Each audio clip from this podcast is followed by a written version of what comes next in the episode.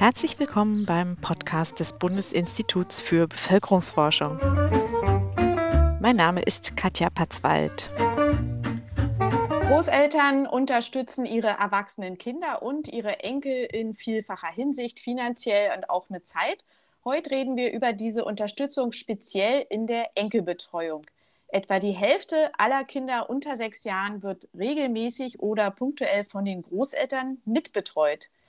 Wir reden darüber heute aber nicht aus der Sicht der Großeltern selbst, sondern aus der Sicht der beiden jüngeren Generationen. Und wie es den erwachsenen Kindern und den Enkeln dabei ergeht, ist tatsächlich bislang viel weniger erforscht als die Frage, was das für die Großeltern bedeutet. Dazu hat ein Team von fünf Forscherinnen jetzt eine Veröffentlichung vorgestellt mit dem Titel Oma und Opa gefragt. Veränderungen in der Enkelbetreuung, Wohlbefinden von Eltern, Wohlergehen von Kindern. Das ist praktisch schon das ganze Programm, über das wir heute auch kurz reden werden. Die Autorinnen sind Mara Barschgeld, Ludovica Gambaro, Clara Scheper, Katharina Spieß und Elena Ziege. Und die drei letztgenannten sind jetzt mit mir hier in dieser Episode dabei. Katharina Spieß ist Direktorin des BIP, Clara Scheper und Elena Ziege sind wissenschaftliche Mitarbeiterinnen am DIW und am BIP.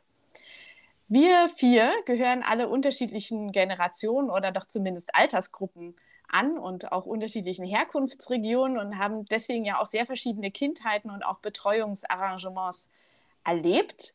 Und hier muss man sagen, hat sich ja wirklich über die Jahrzehnte enorm viel verändert. Und mit Blick auf die Großeltern, was könnt ihr da sagen? Was hat sich für die Generation in den letzten Jahren in der Kinderbetreuung verändert? Katharina? Das ist in der Tat eine ganz spannende Frage, die wir uns in diesem Projekt gestellt haben. Familienpolitisch hat sich ja wirklich sehr viel geändert. Die Kitas wurden ausgebaut, die Elternzeit wurde eingeführt. Alle diese familienpolitischen Änderungen, so war eine unserer Hypothesen, haben doch sicher auch irgendwas gemacht, wie Großeltern ihre Enkel unterstützen. Was wir dann tatsächlich empirisch anhand von langen Datenreihen gesehen haben, ist, dass sich bei der Enkelbetreuung durch die Großeltern sehr wenig verändert hat obwohl die Kita hinzugekommen ist, obwohl Frauen zunehmend erwerbstätig waren, haben die Großeltern weiterhin ihre Enkel betreut. Sie sind ein ganz wichtiger Faktor, bei dem sich tatsächlich kaum etwas verändert hat. Dass etwa die Hälfte der jüngeren Kinder von den Großeltern betreut werden, hatte bislang noch nicht so wirklich Eingang in die Bildungs- und Familienforschung gefunden oder die veranlasst, danach zu fragen, was das überhaupt für Auswirkungen hat.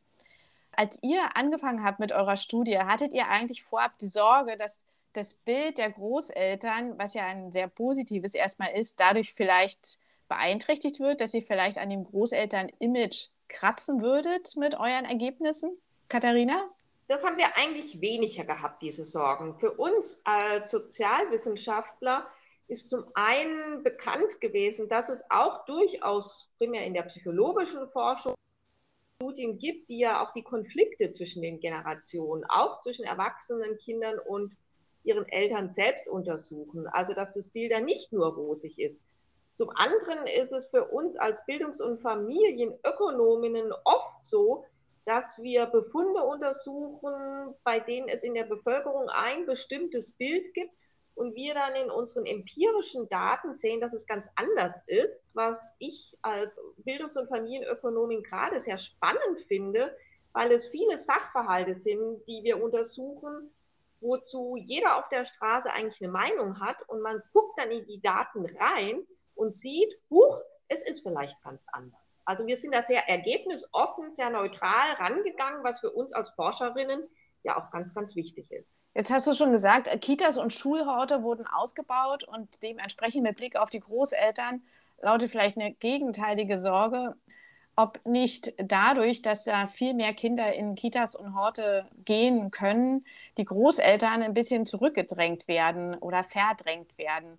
Und um das herauszufinden, habt ihr ja auch speziell ein Studiendesign gewählt, was diese Frage beantworten kann. Kitas haben aber ja gleichzeitig auch einen ganz anderen pädagogischen Anspruch. Großeltern müssen ja jetzt nicht unbedingt erziehen oder Bildungsangebote zur Verfügung stellen und sie sind ja auch nicht sechs oder acht Stunden am Tag bei den Enkeln, wenn sie die betreuen. Jetzt gibt es also den Rechtsanspruch auf einen Kita-Platz seit fast zehn Jahren für Kinder, sobald sie drei Jahre alt geworden sind und seit 2017 ab dem zweiten Lebensjahr. Könntet ihr vielleicht diese Frage, wie sich das jetzt verhält mit der Verdrängung durch die Kitas, Clara, noch mal kurz skizzieren? Ja, sehr gerne. Wenn die Großeltern wirklich in der, in der wöchentlichen, regelmäßigen Betreuung aktiv sind und wir jetzt nun viele Stunden ähm, in der Woche durch diesen Ausbau andere Betreuungselemente dazu bekommen haben, spielen die Großeltern dann für diese wöchentliche Kinderbetreuung überhaupt noch eine Rolle oder werden sie vielleicht verdrängt? Das suggeriert, dass die Großeltern hier vor allem eine Bildungsfunktion selber auch einnehmen und eine Betreuungsfunktion, Entlastungsfunktion. Ähm, wir haben aber auch herausgearbeitet, dass Großeltern ja auch eine Kontaktfunktion oder die Betreuung durch Großeltern eine Kontaktfunktion hat, in der der Kontakt mit den Großeltern per se ein Wert ist. Das Ergebnis, dass wir finden, dass Großeltern eben nicht verdrängt sind, sondern konstant über den gesamten Zeitraum, über 20 Jahre, die wir uns anschauen, in diesem wöchentlichen regelmäßigen Kontakt- und Betreuungsfunktion agieren, ist schon mal ein Indiz, dass äh, alle drei, Entlastung, Bildung und Kontaktfunktion, äh, wichtig ist. Okay, also würdest du sagen, dass es diese anderen Funktionen letztlich auch sind, die dazu führen, dass die Großeltern weiterhin wichtig bleiben? Genau, ja. Großeltern sind Teil dessen, was man in der Forschung die informelle Betreuung nennt. Also auch Nachbarn, Freunde oder Verwandte springen ja, andere Verwandte springen ja mal ein, um Kinder zu betreuen. Großeltern sind aber unter all diesen mit Abstand die beliebteste Personengruppe. Wieso ist das denn so? Und was sagt uns das über Familien und Generationen in Deutschland? Katharina? Ja, Großeltern sind Personen, die die erwachsenen Kinder, die Eltern der Kinder eben sehr gut kennen. Sie haben selbst mit denen Erfahrungen gemacht und wissen, dass die sehr verlässlich sind, Sie wissen, woran Sie sind, weil Sie ja selbst sozusagen die Großelternbetreuung einst genossen haben. Insgesamt sagt uns das, dass der Generationenzusammenhalt in Deutschland doch eigentlich ein ganz guter ist und vielen Unkenrufen zum Trotze, dass die Generationen zunehmend weniger miteinander zu tun haben, können wir bei der Enkelbetreuung sehen, dass das eben gar nicht so ist. Familien unterstützen sich gegenseitig und was wir auch sehr deutlich gesehen haben, sie tun dies, obwohl sie teilweise entfernt voneinander leben. Was wir selbst sehr überraschend fanden, ist, dass knapp 32 Prozent der Kinder keine Großeltern haben, die in einer Entfernung von 30 Minuten leben, was im Umkehrschluss heißt, dass die anderen Kinder tatsächlich mindestens ein Großelternteil haben, was in ihrer Nähe wohnt. Und dieses tatsächlich wird genutzt. Wir können sehen, dass die Generationenbeziehungen funktionieren. Wir können sehen, dass in Deutschland eben die Kernfamilie nicht die einzigste gelebte Familienform ist, sondern eben über die Generationen hinweg Großeltern, Erwachsene, Kinder und Enkel durchaus miteinander interagieren. Ja, und ein Aspekt, den wir auch sehen, warum Großeltern äh, wahrscheinlich so beliebt sind, ist, dass sie auch sehr flexibel einsetzbar sind. Also eben ähm, über die Zeit schauen wir uns zwar diese wöchentlichen, regelmäßigen Funktionen der Großeltern an, aber wir können auch sehen, wie oft Großeltern in der Notfallbetreuung einspringen. Und hier sind es über 60 Prozent der Großmütter und äh, bis zu 40 Prozent der Großväter, die im Notfall, wo, wo die Familien angeben, dass im Notfall die Großeltern vorbeikommen. Und ich denke, das ist auch ein Indiz dafür, wie, ja, welche andere Funktion Großeltern im Vergleich zu Kita oder auch Nachbarn und Freundinnen einnehmen können. Jetzt fiel gerade schon das Stichwort 30 Minuten Fahrzeit bis zu den Enkeln. Die Entfernung, das liegt ja auf der Hand, muss irgendwie eine Rolle dabei spielen, ob die Großeltern kommen können oder nicht. Wie ist es denn genau? Welche Rolle spielt die Entfernung, Elena? Was gilt überhaupt als nah?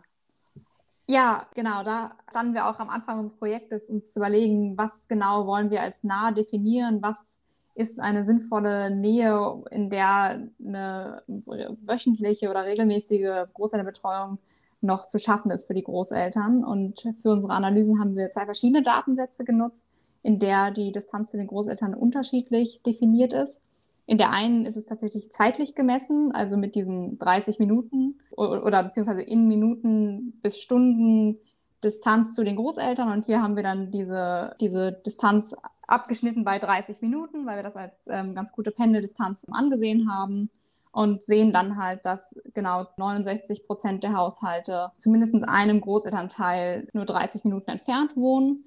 Und dann haben wir aber noch einen zweiten Datensatz, wo es ein bisschen anders gemessen wird, was auch ganz schön ist. Dann können wir so ein bisschen nochmal das miteinander vergleichen. Denn hier wird es gemessen in räumlicher Distanz, ob die Großeltern entweder im gleichen Haus, im gleichen, in der gleichen Nachbarschaft, im gleichen Ort, im nächsten Ort wohnen. Und hier haben wir dann eine nahe Entfernung, die eine Großelternbetreuung erlaubt, als in einer gleichen Stadt wohnt, definiert. Und hier sehen wir, dass die Hälfte unserer Stichprobe nah zu mindestens einem Großelternteil wohnt. Und wenn man jetzt die Entfernung nochmal da in Relation setzt zur Betreuung, ist es dann so, je weiter weg, desto weniger kommen die?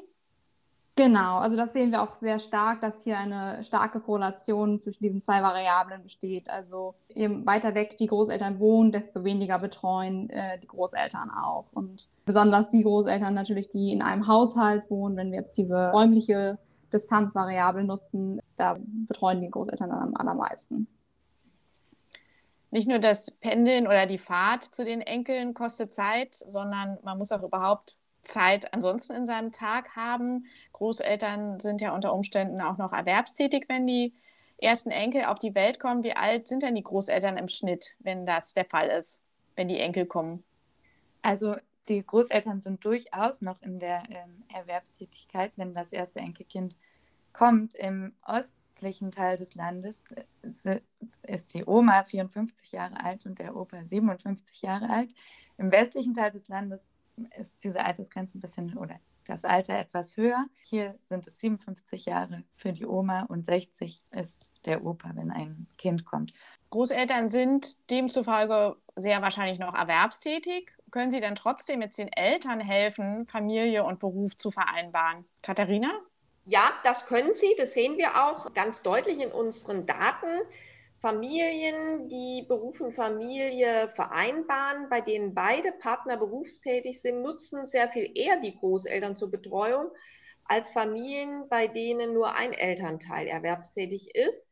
Also Großeltern sind eine wichtige Komponente bei der Unterstützung es ist so, dass wenn Großeltern selbst noch erwerbstätig sind, dann heißt es ja nicht, dass sie nicht auch am Nachmittag durchaus das Kind mal von der Kita abholen können und hier unterstützend tätig sein können. Auch wiederum bei den berühmten Bedarfsfällen, in Notfällen einspringen können. Das sind ganz wichtige Komponenten, die die Großeltern erfüllen und die sie eben zusätzlich zu ihrer Erwerbstätigkeit durchaus wahrnehmen. Ihr habt herausgefunden, dass diese Betreuungszeit im Schnitt acht Stunden die Woche umfasst. Das ist ja schon mal nicht ganz so wenig. Etwas mehr bei den Kleinkindern, etwas weniger bei den Grundschulkindern. Demzufolge können ja die Großeltern auch eigenständig auf die Entwicklung von Kindern einwirken. Und genau das habt ihr auch untersucht. Welche Merkmale der Kinder habt ihr dann dabei untersucht und wie habt ihr das gemacht, Katharina? Wir haben uns unterschiedliche wichtige Entwicklungsmaße von Kindern angeschaut. Uns als Bildungs- und Familienforscherinnen interessieren insbesondere Faktoren bei Kindern, die auch länger- und mittelfristig relevant sind. Wir haben uns zum Beispiel angeschaut, wie es um die Gesundheit von Kindern steht, wie ihre sozioemotionale Entwicklung von der Großelternbetreuung mit beeinflusst und auch wie bei Grundschulkindern sich schulische Leistungsindikatoren bei den Kindern durch eine Großelternbetreuung eventuell verändern. Das Spannende dabei war, dass wir insgesamt eigentlich kaum Effekte finden können der Großelternbetreuung auf diese kindlichen Entwicklungsmaße, die wir allerdings auch alle nur sehr kurzfristig gemessen haben. Also hier geht es wirklich nur um kurzfristige Auswirkungen. Wir können sehen, dass bei einigen Kindern die von den Müttern eingeschätzte Gesundheit nicht ganz so gut ist, wenn die Großeltern mit unterstützen, was aber auch mit daran liegt, und es können unsere tiefergehenden Analysen zeigen, dass das in der Regel Großeltern sind, die selbst nicht so gesund sind und dieses primär auf Grundschulkinder zutrifft. Wir können uns also vorstellen, dass das vielleicht Großeltern sind, die nicht so viel mit diesen Grundschulkindern außen machen können wie andere Großeltern. Wir können für bestimmte Gruppen der Kinder auch leichte Einschränkungen in der sozioemotionalen Stabilität feststellen. Auch das ist aber wiederum eine ganz spezifische Gruppe von Kindern, die von diesen Einschränkungen in Anführungszeichen betroffen sind. Wir können feststellen, dass Kinder, die sowohl ganztägig in einer Kita sind und da schon unterschiedliche Erzieherinnen und Erzieher haben bei der Betreuung, dass diese Kinder, wenn die noch zusätzlich von den Großeltern betreut worden sind, sozioemotional etwas instabiler sind als die Kinder, die zum Beispiel halbtags in einer Kita waren und dann noch von den Großeltern betreut werden.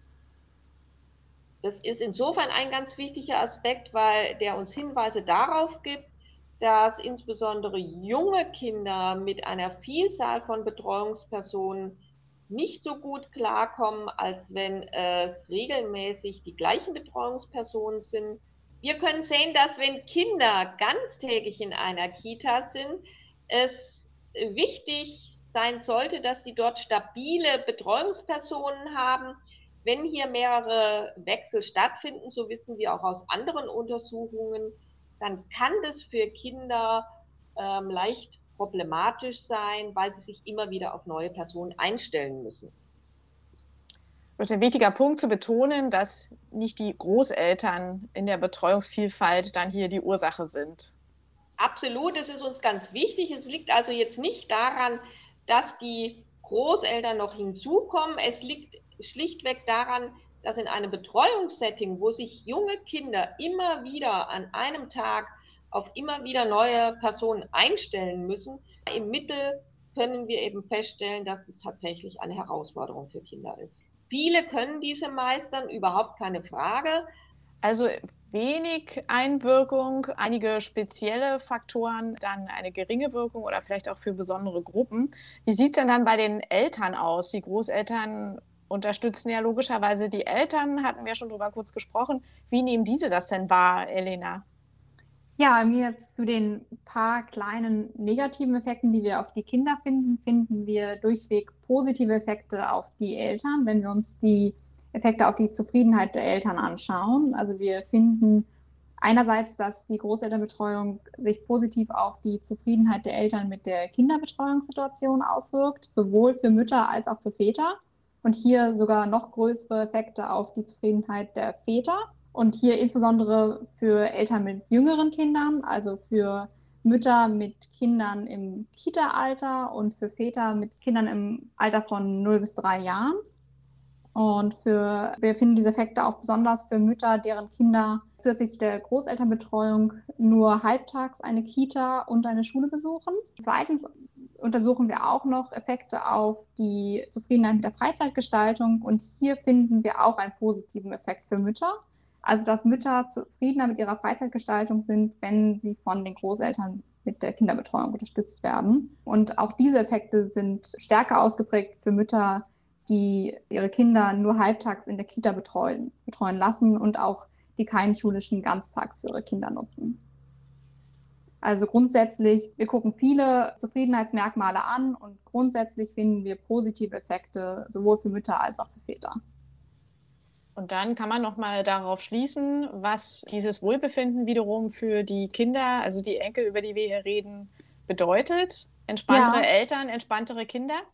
Genau, genau. Also das wurde auch schon in früheren Studien gezeigt, dass eine zufriedenere Mutter oder ein höheres Wohlbefinden der Mütter sich wiederum positiv auf die Kinder auswirkt. Also grundsätzlich haben diese Effekte, die wir hier finden, dann langfristig auch wieder positive Auswirkungen auf die Kinder, was dann auch wieder positiv ist.